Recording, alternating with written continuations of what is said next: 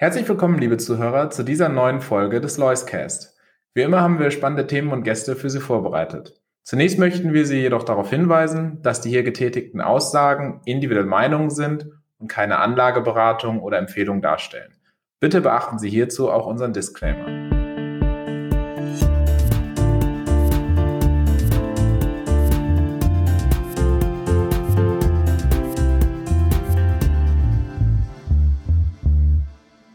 Ja, schönen guten Tag, meine Damen und Herren, zu dieser neuen Folge des Loiscast. Heute hier bei mir zu Gast Herr Dr. Christoph Bruns aus Chicago, Vorstand und Portfolio-Manager der Lois AG. Herr Dr. Christoph Bruns, schöne Grüße nach Chicago. Ja, vielen Dank, Herr Riemann. Wir haben es äh, in den heißen Zeiten, die wir nun erleben, leicht kühlen Kopf zu halten. Es wird hier nachts jetzt minus 25 Grad. Insofern haben wir eine ganz natürliche Hilfe. Ja, Sie sprechen die turbulenten Zeiten an. Das letzte Mal, als wir gesprochen haben, da ging es noch um den Ausblick ins neue Jahr. Dass es so turbulent startet, haben wir damals noch nicht vermocht äh, zu sagen. Äh, es ist aber vieles passiert, was so ein bisschen äh, auch überfällig war, nämlich viele, viele teure Aktien haben sich etwas vergünstigt. Äh, ordnen Sie doch mal ein, was wir da gerade am Markt aktuell erleben.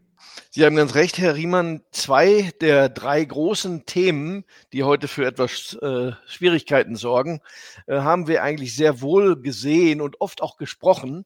Die zwei Themen lauten erstens, die Zinsen können in diesem Jahr steigen und sie werden es auch tun. Das haben wir unter der äh, Chiffre Inflation oft besprochen, weil wir wissen, dass die Inflation stark angesprungen ist und die Notenbanken nicht dauerhaft untätig sein konnten. Insofern bin ich der Meinung, dies ist wahrscheinlich der Hauptauslöser oder vielleicht die Ursache sogar für die derzeitigen Verwerfungen. Dann haben wir ein äh, zweites Thema, das wir in der Tat ebenfalls häufig schon besprochen haben. Sie mögen sich erinnern, und zwar hohe Bewertungen in gewissen Nischen des Marktes. Ich spreche ganz offenbar von den Technologieaktien aus der zweiten Reihe, vielleicht auch dritte Reihe, Dort hatten wir manche Überbeliebtheit, die nicht zu rechtfertigen war. Insbesondere fehlte einfach die Sicherheitsmarge. Es kam zu viel schnelles Geld rein. Dazu mag die Indexfondswelle beigetragen haben, Privatanleger. Klar ist aber, dass es viele, viele Aktien gegeben hat, die wesentlich zu teuer waren. Das war nicht zu rechtfertigen und offenbar wird das jetzt wieder auf ein vernünftiges Maß zurückgestutzt. Und dann kommt das dritte, vielleicht war das in der Tat sogar der Auslöser, nicht aber die Ursache für diese Korrektur. Und darüber haben wir in der Tat noch nicht gesprochen. Das ist der Konflikt um die Ukraine. Dieser sonderbare Truppenaufmarsch an der Grenze der Ukraine, das schürt in der Tat Angst und Besorgnis vor Problemen, vielleicht kriegerischen Themen in Europa, die wir nun äh, glücklicherweise seit Jahrzehnten nicht mehr haben. Ich denke, dies ist zum Teil Auslöser. Die anderen beiden Aspekte sind Ursache der derzeitigen Korrektur. Ja, und ausgelöst wurde diese ganze Rotation so ein wenig äh, so um den Zeitpunkt, als auch die Fed Meeting Minutes veröffentlicht wurden, also die Dokumentation, was in der letzten Fed-Sitzung gesagt wurde. Und äh, da hatten Sie es vorhin auch schon angesprochen, steigende Zinsen, Inflation. Es scheint da die Zeitenwende jetzt doch eher ähm, voranzuschreiten, als man es vielleicht vorher gedacht hat, doch das, Thema, das Tempo etwas äh, schneller dann gelebt zu werden. Wie blicken Sie jetzt auch auf die nächste FED-Sitzung?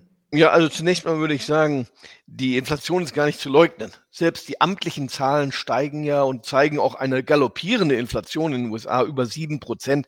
Das ist offenbar inakzeptabel.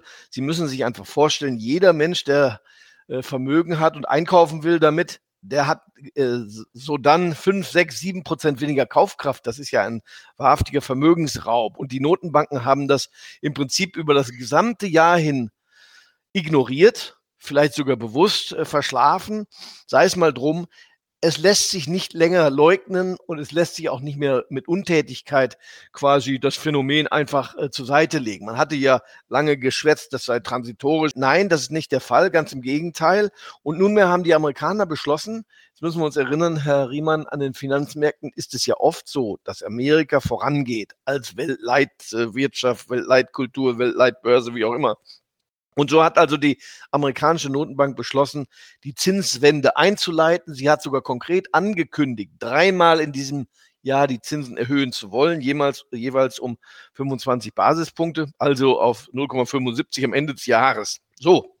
Jetzt muss ich mal zeigen, ob der Rest der Welt dem folgt. Hier kann man sagen, einige Länder haben das längst schon getan. Dort sind die Zinsen angehoben worden. Großbritannien vielleicht als wichtigstes Land mit eigener Währung.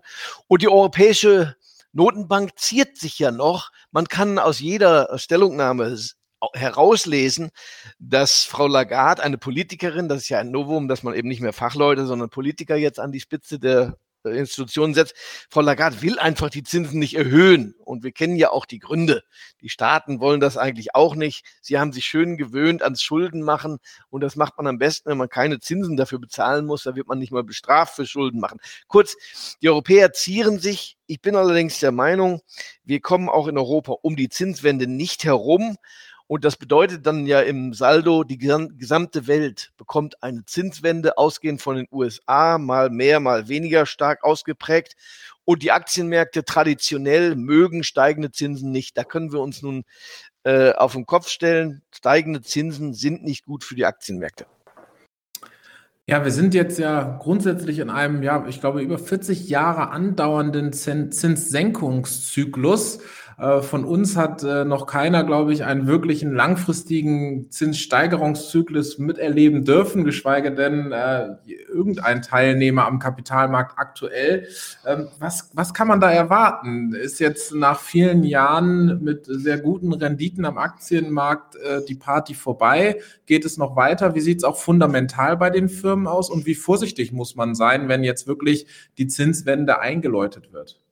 Ja, Sie machen ja zu Anfang eine interessante Bemerkung. Wir haben das alle persönlich nicht erlebt und da haben Sie völlig recht, das kann man nicht erlebt haben. Dafür sind wir alle noch zu jung. Gleichwohl äh, kann man ja die Historie studieren. Hier zeigt sich der grundsätzliche Wert eben des Studiums und der Lektüre, gerade auch der menschlichen Geschichte. Es gibt ja Leute, die gesagt haben, wer die Geschichte nicht studiert, der ist verflucht, die Fehler der Geschichte zu wiederholen. Und das gilt freilich auch für das Thema Inflation. Es gilt nämlich äh, eigentlich der Grundsatz wäre den Anfängen. Deshalb ist es so überraschend, dass die Notenbanken nichts getan haben. Aber, und dies sage ich zur Linderung, es steht überhaupt nicht zu erwarten, dass wir ähnliche Zinssteigerungen bekommen wie in den 70er, 80er Jahren. Man erinnert sich nochmal Ölkrise 1974. Äh, damals sind ja die Zinsen in den USA bis auf 17 Prozent gestiegen. Das ist überhaupt nicht zu erwarten, würde die Wirtschaft auch nicht vertragen, zumal wir ja heute eine andere Demografie haben, viel schlechter, zumal wir weniger strukturelles Wachstum haben. Die Zinsen werden also nicht radikal steigen und wenn Sie mal äh, bedenken, ich sagte, wir kriegen vielleicht Ende des Jahres einen gesetzten Kurzfristzins von 0,75 Prozent. Bei einer Inflation von 5, 6, 7 Prozent bedeutet das ja, wir haben nach wie vor ganz eindeutig negative Realzinsen und das wiederum heißt, es gibt gar keine Alternative für den Aktienmarkt, denn im Bondmarkt wird man auf Jahre hinaus nur Geld verlieren können. Da gibt es gar keine äh, Alternative dazu. Man muss, wenn man Geld verdienen will, wenn man Vermögen mehren will, am Aktienmarkt bleiben. Und jetzt kommt die Sensation an der Sache. Das haben wir ja mehrfach schon besprochen. Herr Riemann, der Markt hat sich ja sehr asymmetrisch entwickelt. Das ist ungewöhnlich, denn es gibt ja den alten Satz, eine Flut hebt alle Boote. Tatsächlich war es aber in den letzten Jahren doch so, gerade die Technologieboote sind besonders gestiegen und viele andere Sektoren sind eben eher zurückgeblieben. Und nun zeigt sich, dass in den zurückgebliebenen Sektoren viele attraktive Aktien schlummern, die jetzt in einer Rotation ganz neu entdeckt werden können, zumal von jenen Anlegern, die sich jetzt doch die Finger verbrannt haben bei den überbeliebten Narrativanlegern. Äh, Aktien. Immerhin muss man ja sagen, äh, diese Segmente, über die ich spreche, sind erstens groß, zweitens zeichnen sie sich dadurch aus, dort wird richtiges Geld verdient. Man hat Marktpositionen, man hat e-, etablierte Geschäftsmodelle, insofern ganz attraktiv und die Bewertungen sind günstig. Ja, Sie sprechen die Bewertungen an. Ähm, wie steht es denn grundsätzlich um die Unternehmen jetzt auch im aktuellen Umfeld der Wirtschaft? Wir sind ja eigentlich in einem Umfeld, äh, wo Wirtschaftswachstum noch erwartet wird. Das sollte ja eigentlich für steigende Unternehmensgewinne dann sprechen und somit auch für steigende Kurse. Ähm, jetzt haben wir aber schon eine Korrektur gleich zum Jahresanfang gesehen. Sind die Unternehmen gut aufgestellt? Kann man weiter investieren oder kann es sein, dass wir jetzt tatsächlich in so einen, ja, in einen längerfristigen Aktienmarktabschwung kommen? Man liest ja bei Focus Online und anderen Medien schon die ersten Crash-Propheten, die Aktien verteufeln und sagen, jetzt kommt der größte Crash, man müsste sein ganzes Vermögen in Sicherheit bringen. Ja, diese Leute verdienen ihr Geld mit der äh, Crash-Prophetie. Das ist ja ein eigener Wirtschaftszweig. Er ist immer gescheitert in den letzten 100 Jahren. Ich sehe auch nicht, warum das anders kommen soll. Äh, freilich könnte es sein, wenn die sehr hochgewichteten Aktien tatsächlich ihrerseits in einen Bärenmarkt einmünden, was ja nicht der Fall ist, wenn Sie mal an Apple, Google, Microsoft und sowas denken. Da hat man ja nur eine zarte äh, Korrektur. Sollten diese sehr hochgewichteten Aktien in einen Bärenmarkt kommen, dann können die Aktienindizes aufgrund der hohen Gewichtung sehr wohl auch mal längerfristig fallen, gezogen von diesen Titeln. Aber die Börse in der Breite sieht eher gut aus. Warum sieht sie gut aus? Sie haben ganz richtig angedeutet, Herr Riemann, dass die Wirtschaft eher wachsen kann. Das liegt an den Nachholeffekten äh, aus der Krise. Wir erwarten ja in diesem Jahr ein Wachstum vielleicht von dreieinhalb Prozent. Mehr wäre möglich, wenn die Teile da wären, wenn die Chipversorgung besser wäre. Tatsächlich sind wir ja in einer Situation, nehmen wir mal die Metapher der angezogenen Handbremse man könnte mehr machen. Es gibt Nachholbedarf. Die Kunden haben Geld. Die Hersteller sagen uns, wir können gar nicht so viel produzieren. Denken Sie mal die Automobilhersteller. Also sind wir für die breite Wirtschaft eher positiv gestimmt. Das wird vielleicht etwas überlagert jetzt durch die aktuellen Konflikte, insbesondere Ukraine. Aber die Wirtschaft, die Auslastung der Wirtschaft, die Nachfrage der Kundenseite, das sieht ganz gut aus und wir erwarten also eher ein gutes Wirtschaftsjahr und das müsste in der Tat für die Aktien, wenn sie eben nicht überzogen bewertet sind, einen guten Hintergrundhumus bilden, wo Wachstum zu erwarten ist. Davon gehen wir aus. Schauen wir noch einmal auf die aktuelle Pandemielage. Da kommt man bei den aktuellen Zahlen leider auch nicht drum rum. Äh, wir sind hier in Deutschland jetzt in der nächsten Welle mittendrin. Frankfurt sogar einer der Corona-Hotspots zusammen mit Hamburg. Und es wird auch wieder nachgedacht über weitere Beschränkungen. Teilweise sind ja auch Beschränkungen in anderen Bundesländern schon stärker umgesetzt.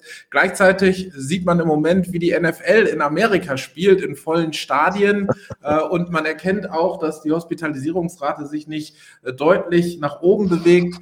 Ist, äh, wie bewerten wir die ganze Thematik? Und vor allen Dingen viel wichtiger für uns ja, kann man davon ausgehen, dass die Wirtschaft jetzt gut da durchkommt und wir vor keinem weiteren Lockdown stehen? Ja, man kann sich des Eindrucks gar nicht erwehren, Herr Riemann, dass bei uns mit einer gewissen deutschen Gründlichkeit, allerdings auch großer Konfusion an dem Thema gearbeitet wird. Ich las heute etwa, in Dänemark wird man alle äh, Corona-Maßnahmen beenden, äh, sodass ein normales Leben wieder kommen äh, wird. Es ist ja nun auch eindeutig, dass die Verläufe gerade bei Omikron äh, äußerst mild sind. Da ist eine Grippe ja viel gefährlicher. Nach meinem eigenen Eindruck ist es so, dass wir am Ende der Pandemie stehen. Da wollen wir uns nicht auf Wochen festlegen, aber dass wir eine Wirtschaftsnormalisierung erwarten dürfen, ungeachtet der vielen Maßnahmen, die da getroffen äh, werden. Es ist ja auch die Hospitalisierungsrate eher gering, da dürfen wir uns nicht täuschen. Wir gehen mal davon aus, in unserem Szenario, dass sich die Wirtschaft, dass sich das normale gesellschaftliche Leben eher normalisieren wird in den nächsten Monaten, vielleicht auch ein bisschen wetterbedingt, wenn der Frühling dann äh, hoffentlich bald kommt. Insofern stehen die Ampeln eigentlich auf grün für bessere, auch Börsenzeiten, gesellschaftliche Zeiten, denn die Pandemie hat offenbar ihren Scheitelpunkt ihren gefährlichsten Punkt längst hinter sich gelassen. Ich glaube, dass wir hier in den Endausläufern sind da sehe ich eher zuversichtlich. Und wenn Sie mal in andere Länder schauen, auch USA, auch andere europäische Länder, man geht da inzwischen etwas gelassener mit dem Thema um. Diese Panik, ja, die ist vielleicht eher ein, ein jetzt deutsches Phänomen. Aber das wissen Sie vielleicht, Herr Riemann. Die Bundesrepublik Deutschland neigt ja zu Sonderwegen. Wenn man in die Geschichtsbücher schaut, vielleicht ist auch dieser einer davon. Blicken wir noch einmal auf die aktuellen Handlungsempfehlungen, die Sie aussprechen können. Mit gefallenen Märkten im Rücken. Kaufen wir nach? Warten wir noch ab? Welche Sektoren sind vielleicht interessant oder welche interessant, äh, welche auch nicht mehr interessant? Ja, wir kaufen zu, wir nutzen äh, diese äh, jetzt doch gefallenen, deutlich gefallenen Kurse mitunter. Äh, wir müssen uns grundsätzlich eins merken.